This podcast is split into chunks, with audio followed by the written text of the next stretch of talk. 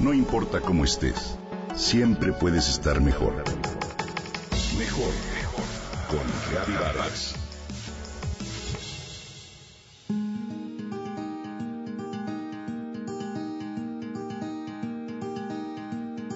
Me parecen admirables las personas que por experiencias difíciles logran transformar radicalmente su visión del mundo.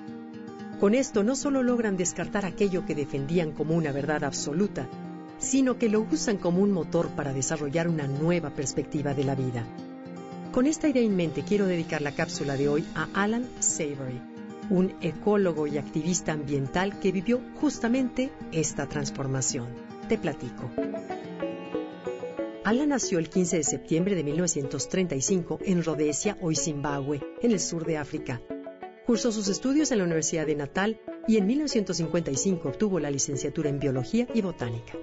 Bueno, pues ese mismo año comenzó a trabajar en el problema de la desertificación como investigador oficial del Departamento de Caza del gobierno de Rhodesia. Tras varios años de investigación sobre las causas de la degradación de los suelos, abogó por la eliminación de grandes poblaciones silvestres para controlar la destrucción de sus hábitats. De esa forma, sus estudios, avalados por el gobierno, derivaron en el sacrificio de 40.000 elefantes, ya que según el enfoque de esa época, demasiados animales en un territorio provocaban la sobreexplotación de la tierra. Bueno, pues años más tarde, durante la lucha de independencia de Rhodesia, Alan fue capitán de las Fuerzas Armadas y comandó la unidad de combate que más tarde se convirtió en el regimiento especial conocido como Celus Scouts, Después de renunciar al frente en protesta a sus políticas racistas, en 1973 se reintegró al antiguo partido de Rhodesia. Su activismo contra el racismo ocasionó su salida de ese partido y serias diferencias con el primer ministro, Ian Smith, las cuales lo obligaron a salir de su país en un autoexilio. Las experiencias vividas en la guerra y como responsable de la enorme matanza de animales, acto que reconoció como la estupidez más grande de su vida, lo llevaron a buscar nuevas formas de pensar. Fue así como enfocó sus esfuerzos a concebir un modelo diferente de desarrollo que denominó manejo holístico.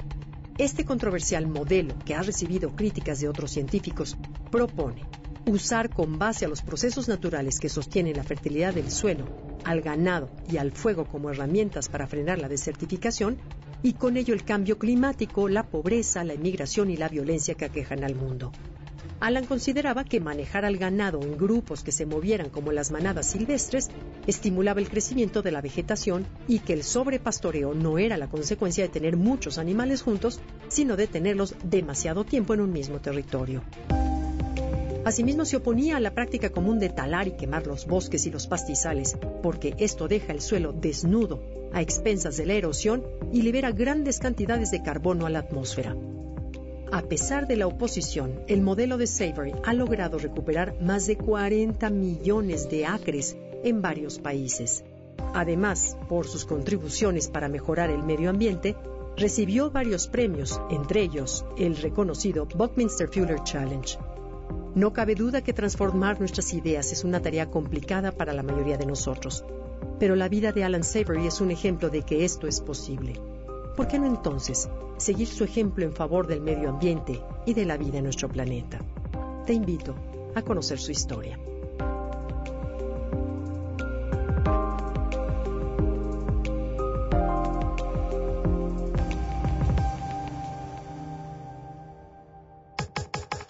Comenta y comparte a través de Twitter. Gaby-Vargas. No importa cómo estés siempre puedes estar mejor. Mejor, mejor. Con Reavivadas.